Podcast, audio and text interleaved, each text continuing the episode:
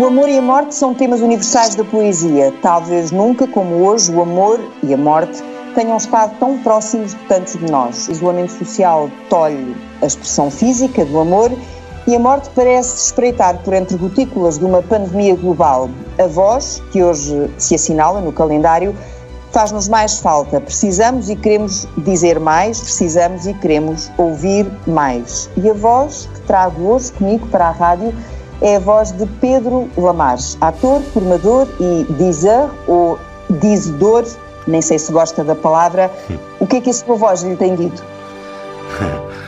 O que é que a minha voz me tem dito é ótimo. Um, pois, eu na verdade, eu, eu, o que me diz mais normalmente são as vozes dos poetas. Eu depois uso a minha como ferramenta, como veículo, não é? como mediador. Eu gostei muito fazer a brincadeira do dizer ou dizedor. É a palavra francesa, não é que normalmente se aceita. Eu se não estou em erro, até foi uma, uma, uma criação de Mário Viegas. Sim, uh, sim, sim. Foi, não é?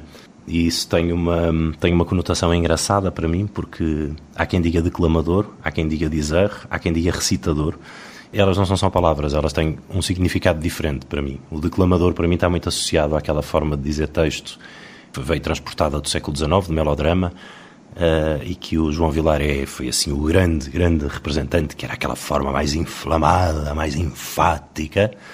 O recitador tem origem na récita, uh, portanto, uma origem até religiosa e, e de um sistema de educação, de uma quadrilha em que se decorava o texto pela cantiga, que aliás é o que nós fazemos sempre. Nós, quando decoramos uma canção, nós tentarmos tirar a música e dizer só o texto é muito difícil. Então resulta naquela forma de dizer texto que é o que não é a forma como nós falamos, não é? mas que está aceite no contexto de dizer poesia. E depois o dizer é uma coisa mais contemporânea, que eu acho que está um bocadinho mais ligada à linha do naturalismo. E e que vem com mais simplicidade, vem mais depurada, vem mais o texto dito, como se fala com as pessoas. E daí o dizer, mas claro, dizer é uma palavra francesa, não é? Nós que somos portugueses e dizemos literatura portuguesa tão boa, a nossa profissão ter um nome francês é só estranho. Então Mário Viegas fez a gentileza de criar o dizedor, que eu acho espetacular. Pegando na, na, nas palavras que, que acaba de dizer, como é que sente mais uh, a poesia, o Pedro? Eu sinto-a mais quando ela é dita. Eu acho que é uma questão também geracional, acho que tem um bocadinho a ver com a minha geração. É a mesma coisa se nós pensarmos no cinema, por exemplo, se nós agora olharmos para outras formas de cinema que também existiram, com representações mais simbolistas ou mais expressionistas, ou nós temos alguma dificuldade em entrar naquilo porque já estamos completamente condicionados pelo modo naturalista que veio do, do, realismo psicológico, do Stanislavski, e depois foi importado pelo Lee Strasberg, e que foi criado o método no, no Actor Studio nos Estados Unidos, e que resultou nesta forma de representação muito natural, em que o espectador tem a sensação de estar quase a olhar pelo buraco da fechadura e a assistir à intimidade das pessoas, no sentido em que as pessoas, os atores tentam representar de uma forma o mais natural possível. Tanto que quando um, um ator em cinema, por exemplo, tem uma representação um pouco mais histriónica ou expressionista, nós temos a tendência de dizer que ele é teatral. Ou seja, teatral ficou associado quase a uma coisa má eh, que tem a ver com a artificialidade. Isso tem a ver com a escala, não é? Ou seja, quando uma pessoa está em palco a trabalhar para uma sala de 300 espectadores, a, a colocação da voz, a impostação até e, e, a própria gestualidade tem que ter uma dimensão para ter leitura a 50 metros de distância. Quando a câmara está num plano de peito, o espectador tem a sensação de que está a 30 centímetros de nós e, portanto, qualquer coisa que venha a mais sou exagerada. A forma como eu gosto mais de ouvir poesia é uma forma mais dita. Era isso que eu dizia que eu acho que é geracional, tem a ver com a minha geração, que é, tem a ver com esta linguagem mais naturalista. Eu gosto de uma forma mais dita, embora eu aprecie imenso o Vilaré aprecio imenso, bem, o Mário Viegas adoro, e há outras coisas assim, mais antigas, os franceses a dizer poesia, a chanson os, os, o Reggiani, o Aznavour, o, o Moustaki, o Léo Ferré, que faziam uma coisa, e aquilo tinha um tom, eu acho aquilo encantatório, acho lindo. Mas o que realmente me toca normalmente é o texto que é dito de uma forma que se assemelhe mais a alguém que está a falar connosco. Eu, na, nas formações que dou, às vezes brinco e, e digo: se eu chegar aqui e disser Olá, muito boa tarde, estou muito feliz por estar aqui convosco, vocês não acreditam em mim. Pois se não serve para a vida, não serve para o poema. Ora, aí está. Boa... E eles percebem logo? Sim, acho que sim. Acho que isso é fácil de identificar. Depois é difícil é de tirar. Porque são vícios nós nós aprendemos com os nossos professores a ler, lerem-nos assim, que aprenderam com os seus professores a lerem-nos assim. E, portanto, quando a pessoa pega num papel e começa a ler, a intuação muda imediatamente em relação à nossa fala natural, a isto que estamos a fazer agora um com o outro, não é? Mas entender eu acho que não é difícil. Depois o difícil é dar o salto para, para tentar tirar esses artifícios. E esse salto não é um salto que se dê esteja adquirido, é uma coisa em permanência. É a tal cenourinha que anda à frente do burro, que faz mover o burro, que tem a ver com nós tentarmos permanentemente alcançar uma coisa que é inalcançável, porque se desloca com o burro, não é? que é alguma identidade, alguma, vamos dizer, verdade no texto. Eu não digo verdade no sentido universal, mas verdade no sentido daquilo ser honesto, de ser crível. Nós ouvirmos aquilo e acreditarmos que a pessoa está a dizer aquilo naquele momento. E ser sentido. Uhum. Pois, mas o ser sentido para mim é uma coisa que tem que estar implícita em tudo, na interpretação, porque senão é uma coisa mecânica. O nosso entendimento racional e emotivo do texto, a nossa experiência, acho que isso contamina sempre o texto, é inevitável. Nós, enquanto intérpretes, somos veículos de alguma coisa, não é? A questão é tentar não pôr coisas a mais, não exagerar, não demonstrar, não exibir. Eu tive um professor que depois foi meu ensinador japonês, chamado Kuniaki Ida, um tipo do teatro físico, da máscara neutra, eh, que dizia muitas vezes identificação versus ilustração. Identifiquem-se com o que dizem, mas não ilustrem o que dizem. E o Leonardo Cohen tem um texto maravilhoso sobre isso, que se chama Como Dizer Poesia, que é basicamente um texto que diz, epá, deixem-se deixem de tangas, deixem-se de coisas, não, não representem, não revirem os olhos, não, não façam um, tremer a voz, não, epá, digam, digam de uma forma objetiva. Deixem-se ir. Deixem-se ir, exato, porque eu, exato, eu acho que deixem-se ir está bem apanhado, no sentido em que também não é dizer de uma forma objetiva técnica, ou seja, tem Sim. a ver com, pressupõe um lado emocional, mas não um exibicionismo, não uma artificialização. O Pedro, ontem, uh, esteve numa sessão do Ovar Sofá Fest, uhum. uh, aí, em sua casa, onde está agora, também, em Vila Nova de Gaia, e escolheu alguns dos poemas da sua vida. Uhum. Assim, de repente. quer, que eu, quer que eu diga o título ou quer que eu diga um poema? Não, eu quero que diga um poema. Ai, que Se calhar vou pedir mais do que um. Ah, está bem, está bem. Eu não tenho os livros aqui ao pé de mim, estão ali ao fundo, ao pé do sofá, eu agora estou na mesa, mas posso pegar no também posso dizer alguma coisa de cor. Bem, um dos poemas que eu disse é um poema, eu posso dizê-lo aqui, mas é um poema longo, tem para aí oito minutos. Não sei se é hum. conveniente, que é não. o. Pois, não, Não é, que é o poema oitavo do, do Guardador de Rebanhos, do Alberto Queiro, que é o poema do Menino Jesus. Que, que é o poema que está no, no, no seu coração. É, eu acho que, acho que se eu tivesse que escolher, aquele teria sido o poema que me pôs a dizer poesia. É um texto incrível, é uma, uma história lindíssima, recomendo às pessoas que vão procurar. Começa com No meio-dia de fim de primavera, tive um sonho como uma fotografia, vi Jesus Cristo descer à terra. E depois eu disse também um poema de Walter Ugumem, um poema que me é dedicado. E esse posso lê-lo aqui, acho que até pode ser uma experiência curiosa. Curiosa porque? Ora, curiosa porque o poema é brutal. Curiosa por ser um texto que me é dedicado. O Walter escreveu para eu dizer, numa sessão das quintas de leitura no Teatro de Campo Alegre, há, acho que há 12 anos, acho eu. Pronto, tem a característica de ser um texto que é escrito a pensar na minha forma de dizer e na minha sensibilidade o texto tem uma ratoeira enorme, mas se calhar vou dizer o texto, pode ser? E assim depois nós conversamos a partir dessa experiência. Eu acho que é mais, mais giro do que eu explicar. Então, o poema chama-se Coisinhas Preciosas para Meter no Cu. O menino reuniu as suas bonecas e ralhou com elas. Portaram-se mal quando lhes pediu que fizessem silêncio na hora de pôr a mesa. A Cristiana e a Barbie na neve querem sempre ficar ao seu lado, mas não pode ser. O menino ouve as bonecas chorarem a noite inteira ouvi-as com uma angústia constante crescendo pelo seu próprio peito. Cuidadoso, antes de adormecer, deita-lhes um pequeno candeeiro aceso sobre os olhos de vidro e recomenda-lhes todo o amor do mundo. O amor, explica, é ser uno com o que está apartado. Penteou uma a uma pacientemente. As suas bonecas terão um domingo especial, agora que lhes comprou um sofá vermelho, pequeno, à medida dos seus corpinhos perfeitos. Não há lugar para todas, por isso sabe que vai ter de as substituir de meia a meia hora. Estabelece as regras pormenorizadamente. Anuncia: a partir de hoje, a nossa casa está mais bonita e esta beleza deve contribuir para os nossos corações. Quero que os nossos corações se ponham de festa. Quero que exista, senão, alegria. O menino observou o sofá vermelho intenso. Apreciou como era incrível ali estendido o vestido da Elizabeth, feito de tulo muito branco, com um corpete de veludo dourado o pai bate-lhe ao fim da tarde. Chega a casa cansado e não diz nada. E sem dizer nada, arranca-o do quarto de brincar e o obrigou a ficar na cama. Pela janela, Vê o fim da tarde entristecer as casas e fica à espera da mãe, como se pudesse o sol chegar de novo àquela hora. E a mãe chega. Fecha-se na sala a discutir com o pai. O menino tira de sob a almofada o Ken. Gosta do Ken. Tem quatro diferentes. O polícia é o seu preferido. Sonha sempre que um dia virá prender o pai, levando-o para longe para espancá-lo sem piedade. Um pouco depois, a mãe estende os seus raios por toda a parte. De tão brilhante, o menino fecha os olhos ofuscados e abraça-se a ela a ver só por dentro.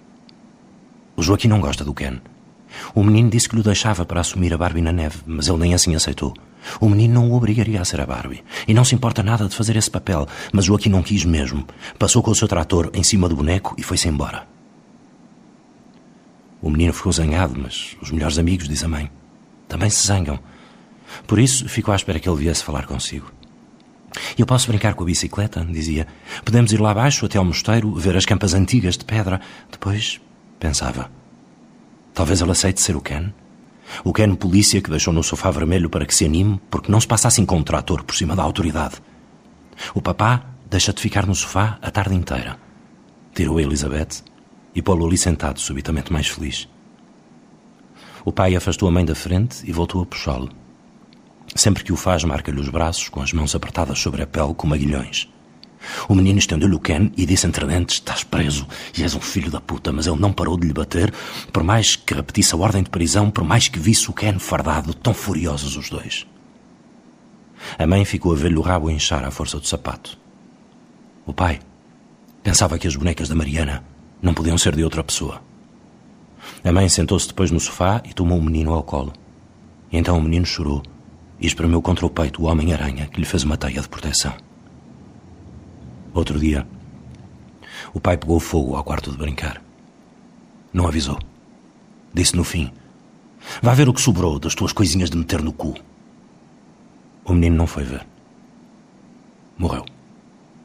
Tombou no chão e morreu. No dia seguinte, ele era outra pessoa. Viu tudo e todos com novos nomes e deixou de brincar com bonecas. Compreendeu a diferença entre as pessoas e os brinquedos mudos. Procurou Joaquim, sorriu como nunca. Foi com ele ver as campas antigas de pedra, com o prazer inaudito, de certo modo, também já estar sepultado. É isto. Quando Não sei se podia dizer Pedro... palavrões na TSF ao fim da tarde, mas. Pode, pode. então. A verdadeira quando... violência do texto não está no palavrão, não é? Claro. Quando o Pedro olhou para esse texto pela primeira vez, uhum. que é que 12 anos, não é? Foi o que me disse. 12 foi anos. Há 11, 12, tem... Foi há 12, acho que foi há 12. Eu tenho 41, tinha 29 na altura. Uhum. Diz uh, esse poema como dizia então ou encontrou-lhe... Hum.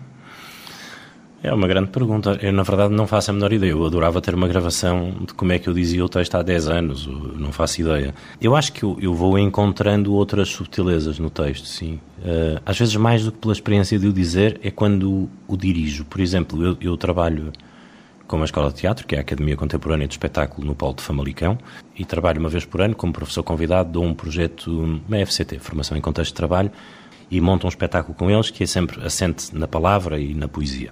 E ao dirigir alunos a fazer estes textos, alunos adolescentes, portanto aquilo é um curso profissional, eles estão a terminar o 12 ano, e, por exemplo, eu percebi algumas coisas que nunca tinha percebido no texto, e percebi a dirigir, mais do que a dizê-lo. Por exemplo, na fase final do texto, há aquela questão de que, quando se diz que ele morreu, e depois diz no dia seguinte ele era outra pessoa, viu tudo e todos com novos nomes, deixou de brincar com bonecas, percebeu a diferença entre as pessoas e os bonecos mudos, e eu percebi um sarcasmo que tinha ali, que eu nunca tinha percebido. Era como se esse miúdo se tivesse anulado de tal forma que tivesse internamente virado o próprio pai e passasse a defender aquilo.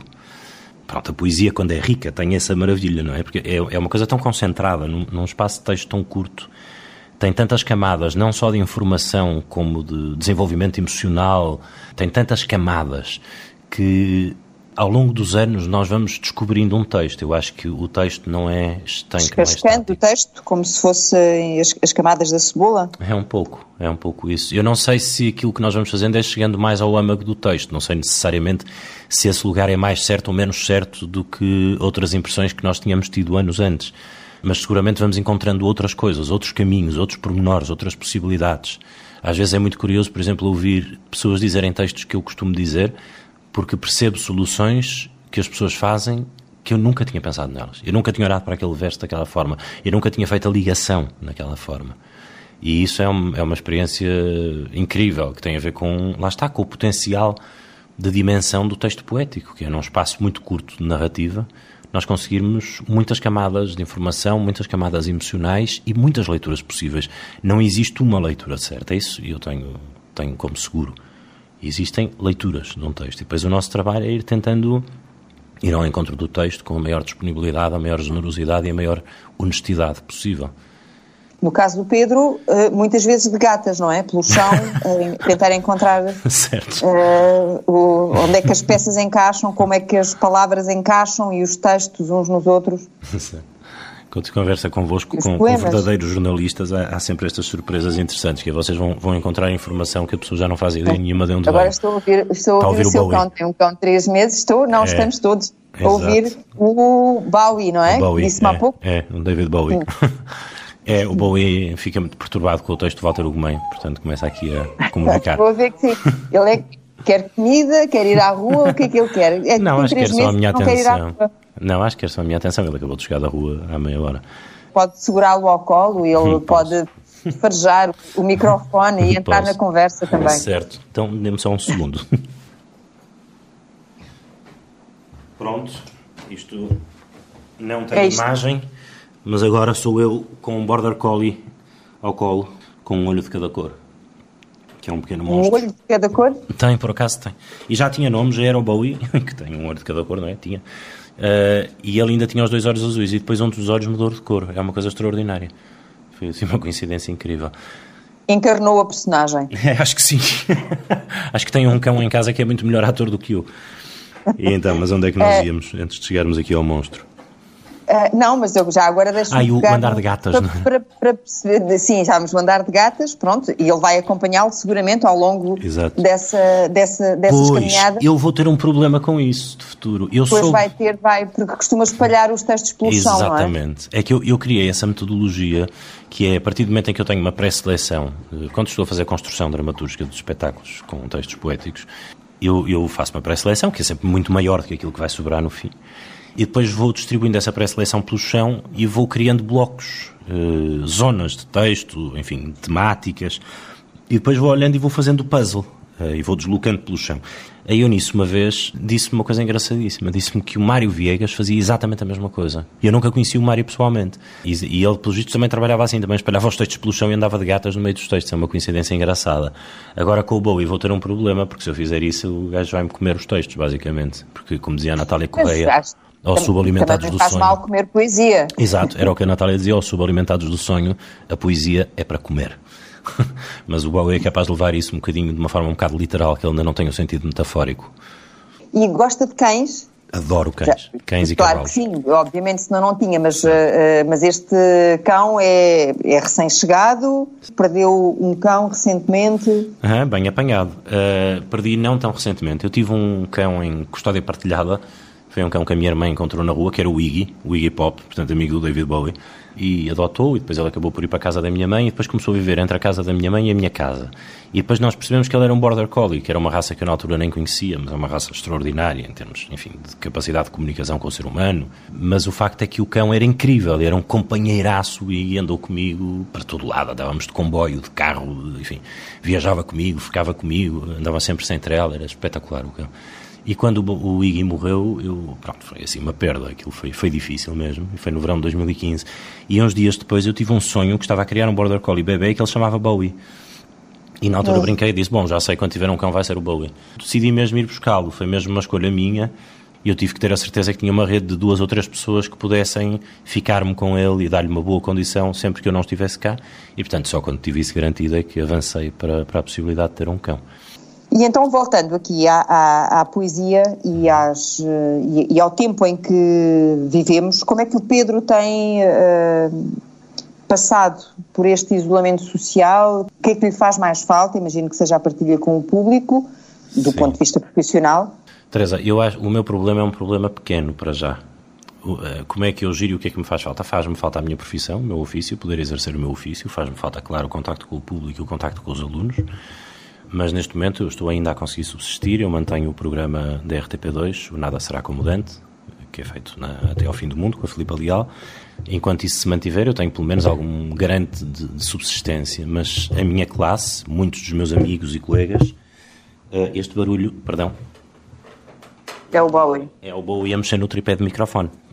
Também gosto muito de ferrar livros. Eu já pedi aos amigos que me trouxessem livros do Chagas Freitas ou a autobiografia do Cavaco Silva para ele poder roer, porque eu preferia que ele não comesse o meu Herbert Welder e o meu Fernando Pessoa, mas... Mas, mas estava a dizer que hum, muita gente, este, este, o que está a acontecer está a trazer e vai trazer potencialmente cada vez mais um outro problema social muito grande, já se sabe, não é nada de novo isto, e na minha classe, eu estou a ver amigos a ficarem em situações muito, muito, muito, muito difíceis.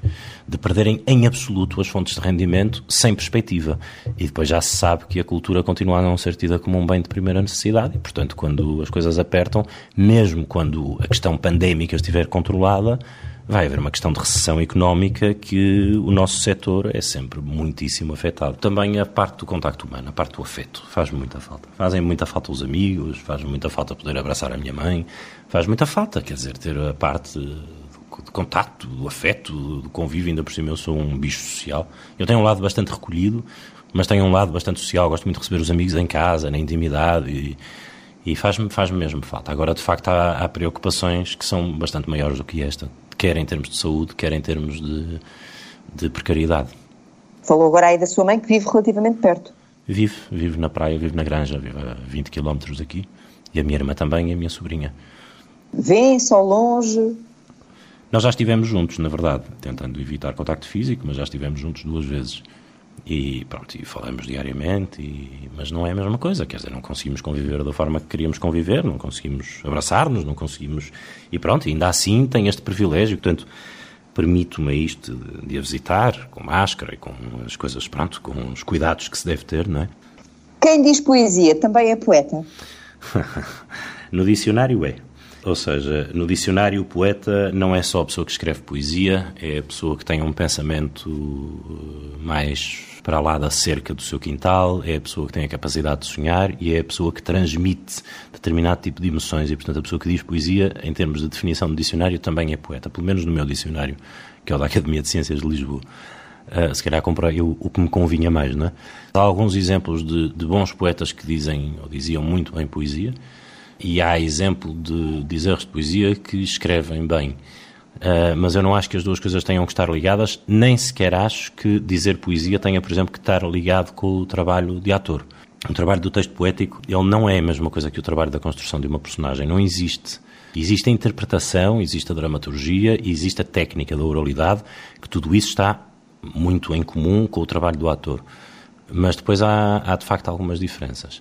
Uh, em relação a ser poeta ou não ser poeta, eu, eu escrevi poesia na adolescência e um pouco depois disso. Agora escrevo muito raramente. Normalmente não é poesia, embora tenha sempre essa influência. Uh, são textos curtos, em prosa sabe, poética, como se costuma chamar. Às vezes escrevo poemas também, mas não divulgo muito, não, não tenho muito interesse. Eu acho que o meu trabalho é outro. Acho que o meu trabalho, de facto, é, é ser veículo, é ser transmissor eu costumo dizer, de brincadeira, isto é um lugar comum, mas que eu digo os poemas que gostaria de ter escrito. E acho que, na verdade, o meu trabalho tem a ver, é um trabalho muito ligado à questão da comunicação e da reflexão, que tem a ver com eu escolher as coisas que me tocam, as coisas que eu acho que são importantes, as coisas que têm a ver com o nosso tempo. Por exemplo, este texto que eu disse do Walter é um texto que, que mexe muito com as questões do preconceito, da criação do ódio e, acima de tudo, do medo. No caso, a homofobia daquele pai é, é uma coisa claramente motivada pelo medo e depois as várias formas de violência e a aceitação da violência. E isto são coisas, por exemplo, eu digo este texto nos espetáculos que faço. Há um espetáculo que eu faço que se chama Poesia ao Mar, uma carreada de futuro, que é um espetáculo para adultos, em auditórios, teatros, mas depois entra em debate com o público e debate sobre o texto. Mas eu faço muito este texto há muitos anos. Escolheu, eh, eh, curiosidade minha, porquê uhum. que escolheu esse verso do Gabriel Celaya? Hum. Olha, porque esse verso do Gabriel Celaya resume para mim muito bem aquilo que eu acho que tem a ver com o sentido de missão desta profissão, deste ofício, que é hum, que, não, que seja qualquer coisa que não tenha nem só a ver com o exercício da beleza, da beleza do texto, da, da, da, beleza estética literária, nem só a ver com, com o ego do, do intérprete, do performer, com a vaidade. Quando se diz que a poesia é uma arma carregada de futuro, a mim isso leva-me para um lugar que tem a ver com nós conseguimos perspectivar a nossa humanidade, a nossa sociedade, o lugar onde vivemos e o lugar onde desejaríamos viver, através de objetos artísticos, uh, não só da poesia, no meu caso, eu escolhi a ferramenta da poesia. Mas então esse, esse verso para mim determina muito bem, até porque o meu espetáculo tem, esse espetáculo especificamente, mas o meu trabalho em geral, ele tem sempre alguma uma, como dizem os brasileiros, uma pegada uh, política, politizada. E quando eu digo política, não estou a falar de poesia de intervenção e não estou a falar uh, da política no sentido panfletário ou partidário, mas eu tenho um posicionamento político, ele é conhecido, é público, e, e o meu trabalho tem uma questão de, de consciência política e cívica e esse título serve muito bem, porque ao mesmo tempo que ele tem essa questão da preocupação social, é? Eh, o pensamento do futuro, tem a questão da luta pela arma, mas ele não remete necessariamente, como remetaria, por exemplo, um verso do Ari dos Santos uh, ou, ou, dos poetas neorrealistas, para um momento específico da história, da nossa história política, da nossa história social, do contexto sociopolítico. Uh, ele é um bocadinho mais universal e, e o texto em si, o poema em si é brutal. Eu adoro o poema. Ele, ele diz no poema, tem uma coisa em que diz: uh, aqueles que não tomam partido até manchar-se. Faço minhas as faltas. Ele diz: a minha poesia não é uma, um produto gota a gota pensado. Tem a ver com essa coisa de nós nos comprometermos, com essa ideia, com essa espécie de, sei lá, de missão. Missão talvez seja um pouco ambicioso, um pouco pretencioso, mas mas com um objetivo, um desejo de que o nosso trabalho tenha um comprometimento com o nosso contexto, com o nosso envolvimento social. E não só com a questão, que também é artística e nada contra, com a questão estética da arte, com a questão do prazer ou com a questão do entretenimento. E, portanto, o poema do Salaya serve-me muitíssimo bem para essa finalidade. Uh, ai, caramba, nós temos de ir embora, porque fomos para aqui falando, nós e o Bowie, nas suas tropelias. Uh, ele está a descobrir o mundo também, não é? Certo. Portanto, também tem direito a descobrir a poesia. Tem, tem, ele disse tem tido bastante dela. acesso. e está rodeado dela, é natural que o, que o queira fazer. E que a queira comer, uh, oh, literalmente. É, comer também, mas comer poesia também é bom. Certo. Saborear a poesia, comer a poesia, ter fome de poesia. Uhum. Uh, como é que o Pedro cuida da sua voz? Ah. Hoje é o Dia Mundial da Voz. É verdade. E, e, e, é natural que as pessoas se interroguem se essa sua voz é, é a sua voz se é só natural Mas, ou se tem, hum, se tem cuidados? Se, se tem cuidados com ela, se não? Tenho, tenho, tenho que ter. É o meu instrumento de trabalho. Há um lado que é mesmo orgânico e, e genético, que tem a ver com o timbre, uh, em que eu saio muito à minha família paterna. O meu pai tinha uma voz muito bonita, cantava bem, e a família do meu pai tem uma voz, principalmente os homens, há uma voz na família Gama Rocha que é muito característica. Uh, e esse é o lado genético. E depois há um outro lado que tem a, a, ver com o desenvolvimento do instrumento, que teve a ver com aprender. Durante o meu curso de teatro fiz aulas de voz todo o curso, depois inscrevi-me em vários outros cursos de voz. E depois são os cuidados básicos, as coisas que todos nós deveríamos ter com estes dois micromúsculos do nosso corpo, uh, nos quais nos apoiamos mais provavelmente do que nas pernas, porque passamos provavelmente mais tempo a usar a voz do que passamos a caminhar, ou sequer a sustentar o nosso corpo de pé mas onde, por exemplo, pensando na classe de professores, por exemplo, quer dizer, eu uso a voz uma, duas, três, quatro, seis horas por dia em estúdios de gravação ou com microfones ou em palco para um público que pagou bilhete para me ver em salas acusticamente preparadas e os professores usam a voz uh, oito horas por dia em salas acusticamente despreparadas para um público que não pagou bilhete para lhes ver para os ver e não têm aulas de voz, por exemplo, na sua formação pedagógica. É um absurdo. É um absurdo total. Uh, não faz sentido nenhum, é um grande destratamento do instrumento da voz, é uma grande banalização. O cuidar da voz tem a ver com o descanso, tem a ver com a hidratação, em beber muita água, uh, e depois tem a ver com os cuidados de saúde geral, normais, com a alimentação, o tabaco, o álcool, são tudo coisas que prejudicam a voz, e eu não estou a dizer que não o faça, eu faço, essas coisas prejudicam a voz, e depois é não forçar a voz demasiado, tentar não berrar, não ferir, quando se está rouco, não forçar, e, e depois o que me acontece é um bocado como o trabalho de um atleta, mas enfim, com uma disciplina menos rígida à minha, mas o que acontece é que, por exemplo, para determinado tipo de trabalhos, quando eu estou em cena em teatro ou quando eu estou, por exemplo, a fazer a Ode Marítima do Álvaro de Campos, eu tenho que preparar dias antes e começar a fazer uma preparação à voz, que implica beber 4 litros, 5 litros de água por dia, dormir pelo menos 8 horas por noite. Um, e consegue ter essa disciplina, por exemplo, no dormir 8 horas eh, por noite? Consegue Em vésperas desses espetáculos mais difíceis, consigo, porque me obrigo a isso. Depois na vida eu sou mais indisciplinado. Eu durmo tarde, mas não durmo pouco, normalmente. Eu durmo tarde, deito-me tarde, mas costumo dormir as horas que preciso dormir. E depois ao beber muita água e ao tentar não forçar a voz, é começarmos a perceber, quando nos dói, é para parar. O que é que a noite lhe traz? Sei que prefere a tarde e a noite para trabalhar. Certo. Um... Eu acho que há um lado um bocado, um bocado biorritmo nisso, porque a minha mãe diz-me que eu sou assim desde que nasci. Ela diz que eu tinha um ano de idade e às 8 da noite estava a morrer de sono, às 11 da noite despertava, às 3 da manhã ainda não me tinha conseguido pôr a dormir. Portanto, eu acho que há aí um lado um bocado do meu biorritmo. Mas um, a noite tem um sossego muito particular. O telefone não toca, não há estímulo de procurar mensagens e coisas, uh, as buzinas não buzinam lá fora, não enfim, há menos pressão. Pois não sei, há qualquer coisa, há uma certa sacralidade no ritual da noite. Mas eu, eu gosto de ficar à noite, à noite em casa. E gosto, gosto de facto, gosto de ficar ora a conversar com os amigos, ora a criar e a trabalhar, ora simplesmente a distrair-me a fazer disparados, patetices. Mas, mas estar uh, esse momento de, de quietude de, de algum isolamento é muito orgânico, muito confortável. Eu gosto muito da noite. Eu não sei responder a essa pergunta, eu não sei o que é que a noite tem, mas para mim tem qualquer coisa. Um, então eu, eu dou-me muito Vou bem. Vou explicar a quem nos ouve que nós estamos a gravar à noite estamos. e as pessoas vão ouvir esta conversa um, um bocadinho mais cedo, certo. já a caminho do anoitecer, mas, eh, mas, mas a conversa já foi, já foi durante a noite. Sim, certo. as conversas são gravadas e isso, isso é, é assumido, como é ah. óbvio. Não, não, não tinha outro, outro jeito. E o Pedro Lamarche, que gosta tanto do Pessoa, uh, é, não, não tem esse lado solitário, esse lado. Tenho. Eu tenho um lado. Tem? Eu sou bastante dicotómico, tenho, tenho. Uh, eu tenho um lado de super recolhimento e um lado bastante social. Sim, eu, eu, preciso muito do meu espaço, do meu canto, do meu tempo sozinho. A minha casa é assim, uma espécie de pequenino santuário para mim. Santuário no sentido não místico. Santuário, assim, é um lugar que eu gosto muito de cuidar, de escolher as cores da casa, a decoração, a música, os livros. É um lugar para mim voltar a casa e chegar e estar. Lá está, por exemplo, eu estou a trabalhar e entro em casa, vamos dizer, às 11 da noite ou à meia-noite. Um, eu sou incapaz de entrar em casa e me ir deitar. Eu entro em casa, acendo as luzes, que são lá, imensos candeeirinhos pela sala e tal. Um, e tá, tenho a minha música, a minha aparelhagem com o som que eu gosto e o estar comigo, estar no meu espaço, é, para mim é super importante. Eu sempre tive esse lado.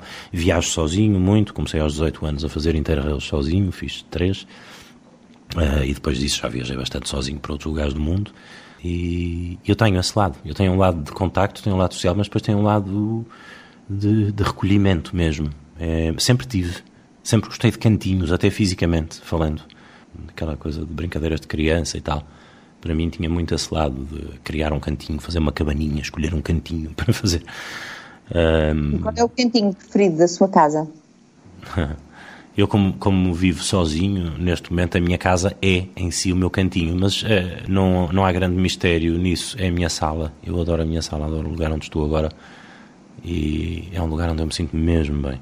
E é onde eu tenho os livros de poesia, os outros estão no escritório, mas os de poesia estão na sala, lá está, porque eu gosto de ter à mão é onde eu tenho a música, é onde eu tenho assim as coisas que eu, pronto, que me dão mais prazer, que me dão mais gozo. E é, é, o, é o lugar onde passa mais tempo agora. Agora é. é isto está a, ser. É, eu, eu, eu passei seguramente no último mês mais tempo em casa do que nos últimos 3 ou 4 anos. Mas sim, mas é na minha sala que eu passo mais tempo. Eu sou aquele tipo de, de, criança grande que fica a adiar a hora de me ir deitar porque não me apetece logo sair da sala. Então fica a inventar mais coisas para fazer. E agora tenho mesmo de de pedir, Pedro, para se despedir de nós com a sua voz e com um poema que seja ou não da sua vida, mas que acho que faz sentido nesta fase das nossas vidas, uhum. em que uhum. andamos aqui todos um dia de cada vez Boa. e amanhã é outro dia de cada vez. Boa. Olha, então vou dizer um poema que me ocorreu agora por causa da frase que acabou de dizer, um poema que faça sentido neste momento, neste momento das nossas vidas Vou dizer um que eu acho que eu sei de cor, espero não me espalhar. Não sei qual é o número dele, já não me lembro, mas é um poema do guardador de rebanhos, do Caeiro. Não sei se é o 28. Bom, é um poema que diz: Se eu pudesse trincar a terra toda e sentir-lhe um paladar, seria mais feliz um momento. Mas eu nem sempre posso ser feliz. É preciso ser-se de vez em quando infeliz para se poder ser natural. Nem tudo é dias de sol. E a chuva, quando falta muito, pede-se. Por isso, tomo felicidade com a infelicidade. Naturalmente. Como quem não estranha que haja montanhas e planícies, que haja rochedos e erva. O que é preciso é ser-se natural e calmo. Na felicidade ou na infelicidade, pensar como quem anda, sentir como quem olha. E quando se vai morrer, lembrar-se que o dia morre e que o poente é belo. E é bela a noite que fica. Assim é. E assim seja. E assim é aquilo que o Pedro Lamarche pode fazer por um poema. Muito obrigada. Obrigado, por, foi um prazer. Nos, nos, que, nos emprestar a sua voz uhum. para celebrar também este dia. Obrigado, foi um prazer enorme. Eu sou ouvinte da TSF e adoro ouvir conversas de rádio. Então, ter este convite foi, foi uma honra para mim, foi um prazer estar aqui a conversar. Obrigado.